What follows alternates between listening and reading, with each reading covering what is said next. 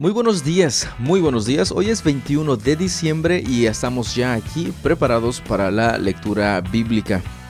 En esta ocasión nos corresponde en Segunda de Crónicas el capítulo 25, Apocalipsis el capítulo 12, Zacarías el capítulo 8 y el capítulo 11 del Evangelio según San Juan. ¿Cafecitos listos? Comenzamos. Segunda de Crónicas 25. Amasías tenía 25 años cuando subió al trono y reinó en Jerusalén 29 años. Su madre se llamaba Joadín y era de Jerusalén. Amasías hizo lo que era agradable a los ojos del Señor, pero no de todo corazón. Cuando Amasías se afianzó en el trono, ejecutó a los oficiales que habían asesinado a su padre. Sin embargo, no mató a los hijos de los asesinos, porque obedeció el mandato del Señor que Moisés había escrito en el libro de la ley. Los padres no tienen que morir por los pecados de sus hijos, ni los hijos deben morir por los pecados de sus padres. Los que merezcan la muerte serán ejecutados por sus propios delitos. Después Amasías organizó al ejército y designó generales y capitanes para todo Judá y Benjamín. Hizo un censo y descubrió que tenía un ejército de trescientos mil soldados selectos, hombres de veinte años o más, todos entrenados en el uso de la lanza y el escudo. También pagó alrededor de tres mil cuatrocientos kilos de plata para contratar de Israel cien mil hombres de guerra con experiencia. Entonces un hombre de Dios se presentó ante él y le dijo, Su Majestad, no contrate tropas de Israel porque el Señor no está con Israel él no ayudará a esa gente de Efraín.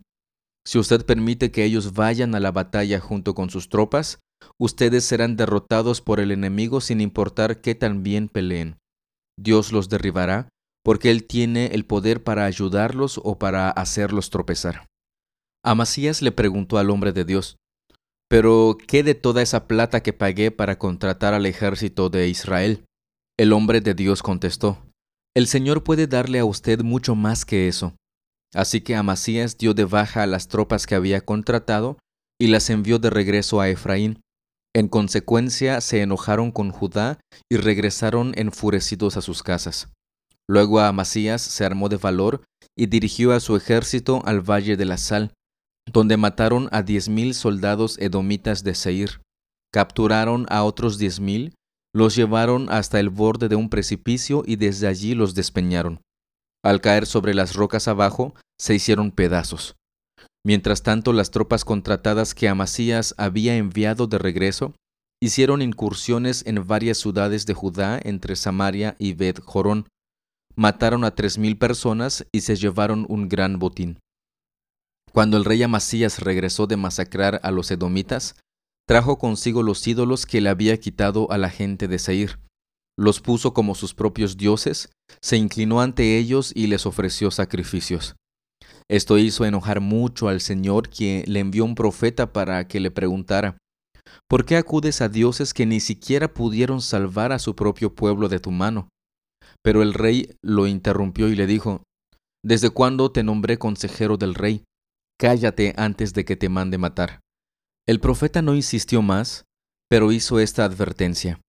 Yo sé que Dios ha decidido destruirte porque has hecho esto y te negaste a aceptar mi consejo. Después de consultar con sus consejeros, el rey Amasías de Judá envió a Joás, rey de Israel, hijo de Joacás y nieto de Jehú, el siguiente desafío. Ven y enfréntate conmigo en batalla. Entonces el rey Joás de Israel respondió a Amasías, rey de Judá, con el siguiente relato. En las montañas del Líbano, un cardo le envió un mensaje a un poderoso cedro. Entrega a tu hija en matrimonio a mi hijo. Pero en ese momento un animal salvaje del Líbano pasó por allí, pisó el cardo y lo aplastó. Tú dices, he derrotado a Edom y estás muy orgulloso de eso. Pero mi consejo es que te quedes en casa. ¿Para qué causar problemas que solo te traerán calamidad a ti y al pueblo de Judá? Sin embargo, Amasías no le hizo caso, porque Dios estaba decidido a destruirlo por haber recurrido a los dioses de Edom. Entonces Joás, rey de Israel, movilizó a su ejército contra Amasías, rey de Judá. los dos ejércitos se pusieron en pie de guerra en Bet-Semes en Judá. El ejército de Israel venció de manera aplastante a Judá, y sus soldados se dispersaron y huyeron a sus casas. En Bet-Semes el rey Joás de Israel capturó a Amasías, rey de Judá, hijo de Joás y nieto de Ocosías. Después lo llevó a Jerusalén, donde demolió 180 metros de la muralla de la ciudad desde la puerta de Efraín hasta la puerta de la esquina. Se llevó todo el oro y la plata, y todos los objetos del templo de Dios que habían estado al cuidado de Obed Edom. También se apoderó de los tesoros del palacio real y tomó rehenes. Luego regresó a Samaria. Amasías, rey de Judá, vivió quince años más después de la muerte del rey Joás de Israel. Los demás acontecimientos del reinado de Amasías, desde el principio hasta el fin, están registrados en el libro de los reyes de Judá y de Israel. Después que Amasías se alejó del Señor, hubo una conspiración en Jerusalén contra su vida, y el rey huyó a Laquis, pero sus enemigos mandaron a unos asesinos tras él y allí lo mataron. Llevaron su cuerpo sobre un caballo y lo enterraron con sus antepasados en la ciudad de David. A veces no entendemos a estos reyes. Vemos que Amasías venció al ejército de Edom y después agarró sus ídolos y los adoró. Y pues aquí con justa razón el Señor le reclamó, oye, ¿cómo es posible que adores a esos dioses o supuestos dioses que ni siquiera pudieron ayudar al ejército de Edom? Bueno, pues le pasó exactamente lo mismo a Amasías después. Abandonó al Señor y el Señor también quitó su bendición sobre él. Apocalipsis 12 Entonces fui testigo de un suceso de gran importancia en el cielo. Vi a una mujer vestida del sol con la luna debajo de los pies y una corona de doce estrellas sobre la cabeza. Estaba embarazada y gritaba a causa de los dolores de parto y de la agonía de dar a luz.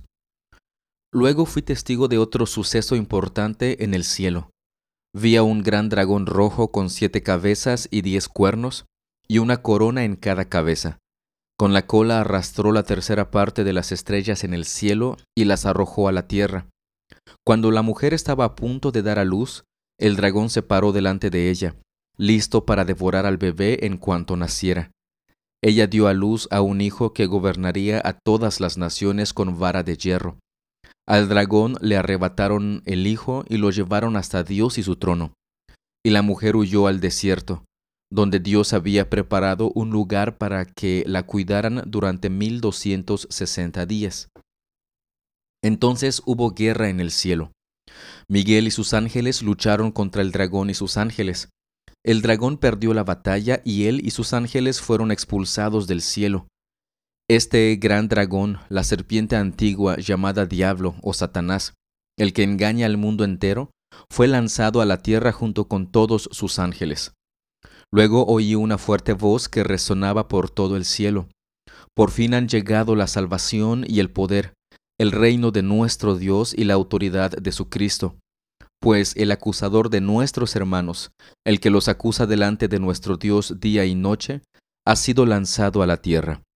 Ellos lo han vencido por medio de la sangre del Cordero y por el testimonio que dieron, y no amaron tanto la vida como para tenerle miedo a la muerte. Por lo tanto, alégrense, oh cielos, y alégrense ustedes los que viven en los cielos. Pero el terror vendrá sobre la tierra y el mar, pues el diablo ha descendido a ustedes con gran furia, porque sabe que le queda poco tiempo. Cuando el dragón se dio cuenta de que había sido lanzado a la tierra, persiguió a la mujer que había dado a luz al hijo varón, pero a ella se le dieron dos alas como las de una gran águila, para que pudiera volar al lugar que se había preparado para ella en el desierto. Allí sería cuidada y protegida lejos del dragón durante un tiempo, tiempos y la mitad de un tiempo. Luego el dragón trató de ahogar a la mujer con un torrente de agua que salía de su boca, pero entonces la tierra ayudó a la mujer y abrió la boca y tragó el río que brotaba de la boca del dragón. Así que el dragón se enfureció contra la mujer y le declaró la guerra al resto de sus hijos, a todos los que obedecen los mandamientos de Dios y se mantienen firmes en su testimonio de Jesús. Entonces el dragón se plantó a la orilla junto al mar. Notemos toda la simbología. Recuerde que el libro del Apocalipsis está llena, plagada de mucha, mucha simbología. Veamos que aquí nos habla de una mujer de un hijo que iba a, nacer en, ese momento, pero fíjese las características que presenta de este hijo, un hijo que gobernaría con vara de hierro. ¿Ha leído eso en algún lugar anteriormente? Definitivamente sí. Recordemos y vayamos a checar esa simbología, lo que nos está presentando aquí y a quién se está refiriendo. Posteriormente dice que este el dragón pues quería devorar al hijo, no no pudo, fue arrebatado el hijo y llevado al cielo y pues a la mujer al desierto para, para que fuera este, cuidada allá. Pero fíjense este, lo que nos dice. Ya habíamos leído anteriormente esta cantidad de, de días específicamente. Nos dice que iba a estar ahí protegida por 1260 días. Ya hemos visto ese tiempo anteriormente. ¿Qué relación tiene? Posteriormente encontramos aquí que el dragón, pues al, ser arrojado a la tierra, persiguió a la mujer. ¿Qué simboliza o a quién simboliza esta mujer? Además habla de los hijos, de los demás hijos de esta mujer, quienes son los que obedecen los mandamientos de Dios y se mantienen firmes en su testimonio de Jesús. Ahí nos da más pistas para que podamos interpretar de manera correcta este hermoso libro. Zacarías 8 entonces el Señor de los ejércitos celestiales me dio otro mensaje. El Señor de los ejércitos celestiales dice, Mi amor por el monte Sión es intenso y ferviente. Me consume la pasión por Jerusalén. Ahora dice el Señor, regresaré al monte Sión y viviré en Jerusalén. Entonces Jerusalén se llamará la ciudad fiel. El monte del Señor de los ejércitos celestiales se llamará monte santo.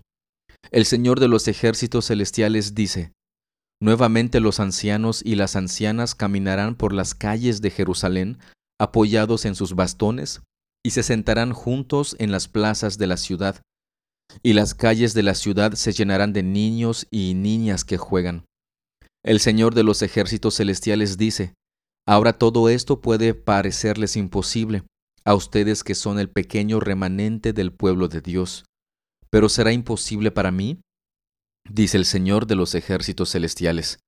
El Señor de los ejércitos celestiales dice, pueden estar seguros de que rescataré a mi pueblo del oriente y del occidente. Yo los haré regresar a casa para que vivan seguros en Jerusalén. Ellos serán mi pueblo, y como su Dios los trataré con fidelidad y justicia. El Señor de los ejércitos celestiales dice, sean fuertes y terminen la tarea, desde que echaron los cimientos del templo del Señor de los ejércitos celestiales, ustedes han oído lo que los profetas han estado diciendo acerca de terminar el edificio. Antes de que la obra en el templo comenzara, no había trabajo ni dinero para contratar obreros o animales. Ningún viajero estaba a salvo porque había enemigos por todos lados. Yo hice que todos estuvieran unos contra otros. Pero ahora no trataré al remanente de mi pueblo como lo hice antes, dice el Señor de los ejércitos celestiales, pues estoy plantando semillas de paz y prosperidad entre ustedes. Las vides estarán cargadas de fruta, la tierra producirá sus cosechas y los cielos soltarán el rocío. Una vez más yo haré que el remanente de Judá y de Israel herede estas bendiciones. Entre las demás naciones, Judá e Israel se convirtieron en símbolo de una nación maldita, pues ya no lo serán más. Ahora los rescataré y los haré símbolo y fuente de bendición. Así que no tengan miedo, sean fuertes y sigan con la reconstrucción del templo, pues el Señor de los ejércitos celestiales dice, estaba decidido a castigarlos cuando sus antepasados me hicieron enojar y no cambié de parecer, dice el Señor de los ejércitos celestiales. Sin embargo, ahora estoy decidido a bendecir a Jerusalén y al pueblo de Judá, así que no tengan miedo. Pero ustedes deben hacer lo siguiente. Digan la verdad unos a otros. En sus tribunales pronuncien veredictos que sean justos y que conduzcan a la paz. No tramen el mal unos contra otros. Dejen de amar el decir mentiras y jurar que son verdad. Yo odio todas esas cosas, dice el Señor. Este es otro mensaje que me dio el Señor de los ejércitos celestiales. El Señor de los ejércitos celestiales dice, los ayunos tradicionales y los tiempos de luto que han mantenido al principio del verano, en pleno verano, en el otoño y en el invierno, ahora han terminado. Se convertirán en festivales de alegría y celebración para el pueblo de Judá, así que amen la verdad y la paz. El Señor de los ejércitos celestiales dice, Gente de naciones y ciudades en todo el mundo viajará a Jerusalén la gente de una ciudad dirá a la gente de otra, vengan con nosotros a Jerusalén para pedir que el Señor nos bendiga. Adoremos al Señor de los ejércitos celestiales. Yo estoy decidido a ir. Muchos pueblos y naciones poderosas irán a Jerusalén a buscar al Señor de los ejércitos celestiales y a pedir su bendición. El Señor de los ejércitos celestiales dice, En aquellos días Diez hombres de naciones e idiomas diferentes agarrarán por la manga a un judío y le dirán, por favor, permítenos acompañarte, porque hemos oído que Dios está contigo.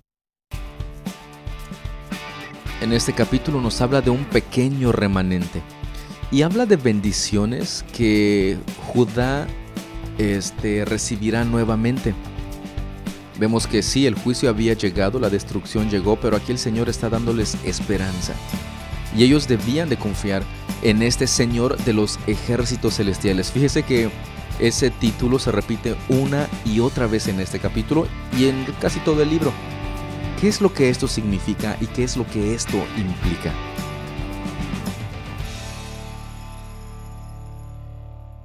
Juan 11 un hombre llamado Lázaro estaba enfermo.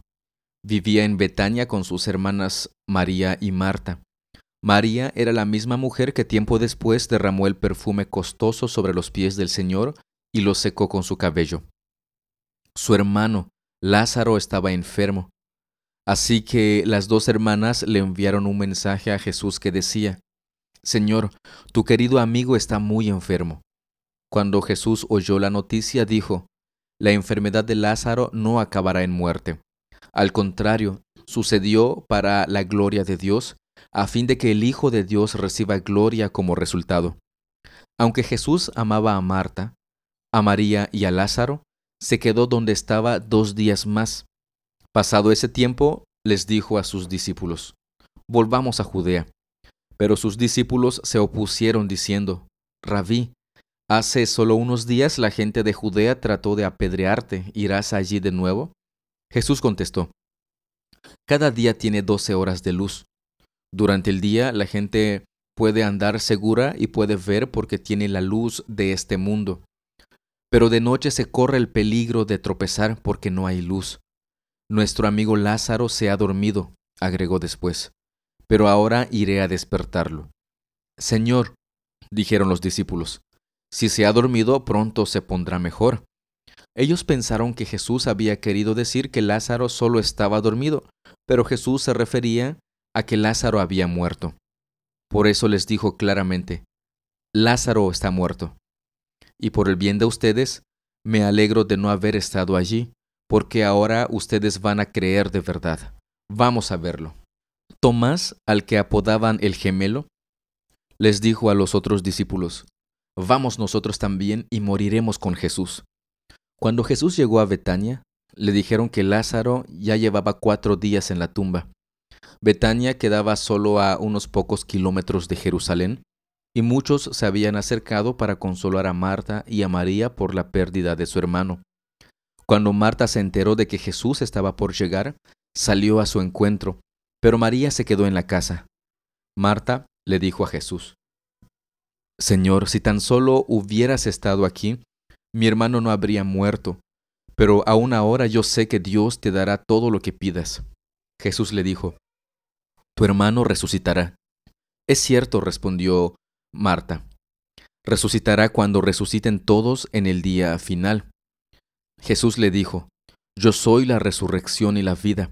El que cree en mí vivirá aún después de haber muerto Todo el que vive en mí y cree en mí jamás morirá. ¿Lo crees, Marta? Sí, Señor, le dijo ella. Siempre he creído que tú eres el Mesías, el Hijo de Dios, el que ha venido de Dios al mundo. Luego Marta regresó a donde estaba María y los que se lamentaban. La llamó aparte y le dijo, El Maestro está aquí y quiere verte. Entonces María salió enseguida a su encuentro. Jesús todavía estaba fuera de la aldea, en el lugar donde se había encontrado con Marta. Cuando los que estaban en la casa consolando a María la vieron salir con tanta prisa, creyeron que iba a la tumba de Lázaro a llorar, así que la siguieron.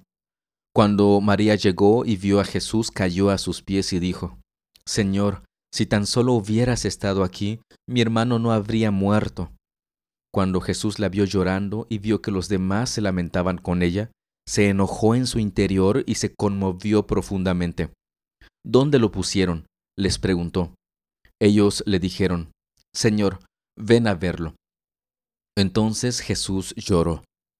Las personas que estaban cerca dijeron, Miren cuánto lo amaba. Pero otros decían, Este hombre sanó a un ciego. ¿Acaso no podía impedir que Lázaro muriera? Jesús todavía estaba enojado cuando llegó a la tumba, una cueva con una piedra que tapaba la entrada. Corran la piedra a un lado, les dijo Jesús. Entonces Marta, la hermana del muerto, protestó. Señor, hace cuatro días que murió. Debe haber un olor espantoso. Jesús respondió, ¿No te dije que si crees verás la gloria de Dios? Así que corrieron la piedra a un lado. Entonces Jesús miró al cielo y dijo, Padre, gracias por haberme oído. Tú siempre me oyes. Pero lo dije en voz alta por el bien de toda esta gente que está aquí, para que crean que tú me enviaste.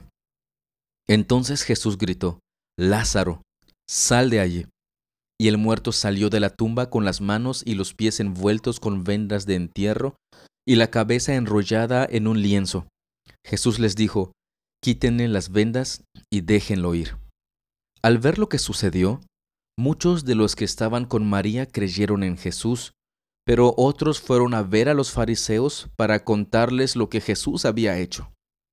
Entonces los principales sacerdotes y los fariseos convocaron al concilio supremo sin duda ese hombre realiza muchas señales milagrosas. Si lo dejamos seguir así, dentro de poco todos van a creer en él. Entonces el ejército romano vendrá y destruirá tanto nuestro templo como nuestra nación. Caifás, quien era el sumo sacerdote en aquel tiempo, dijo, No saben de qué están hablando. ¿No se dan cuenta de que es mejor para ustedes que muera un solo hombre por el pueblo, y no que la nación entera sea destruida? No dijo eso por su propia cuenta como sumo sacerdote en aquel tiempo. Fue guiado a profetizar que Jesús moriría por toda la nación, y no solo por esa nación, sino que también moriría para congregar y unir a todos los hijos de Dios dispersos por el mundo. Así que a partir de ese momento, los líderes judíos comenzaron a conspirar para matar a Jesús. Como resultado, Jesús detuvo su ministerio público entre el pueblo y salió de Jerusalén. Fue a un lugar cercano al desierto, a la aldea de Efraín, y se quedó allí con sus discípulos.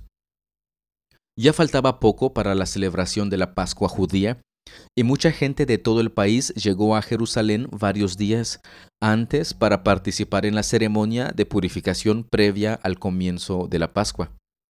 Seguían buscando a Jesús, pero mientras estaban en el templo, se decían unos a otros, ¿qué les parece? No vendrá para la Pascua, ¿verdad? Mientras tanto, los principales sacerdotes y los fariseos habían dado órdenes públicamente de que cualquiera que viera a Jesús avisara enseguida, para que ellos pudieran arrestarlo. Alguien en algún lugar dijo que viendo no ven. Estos líderes fariseos viendo todo lo que Jesús estaba haciendo y ellos mismos afirmaban que veían muchas señales milagrosas que hacía Jesús y ellos afirmaron, si sigue así, todos van a creer en Él. Entonces lo que ellos buscaban que nadie creyera en Él, aún viendo que todo lo que Jesús hacía era el cumplimiento de lo que estaba en las escrituras que ellos estaban enseñando. Híjole, bastante ciegos, ¿no?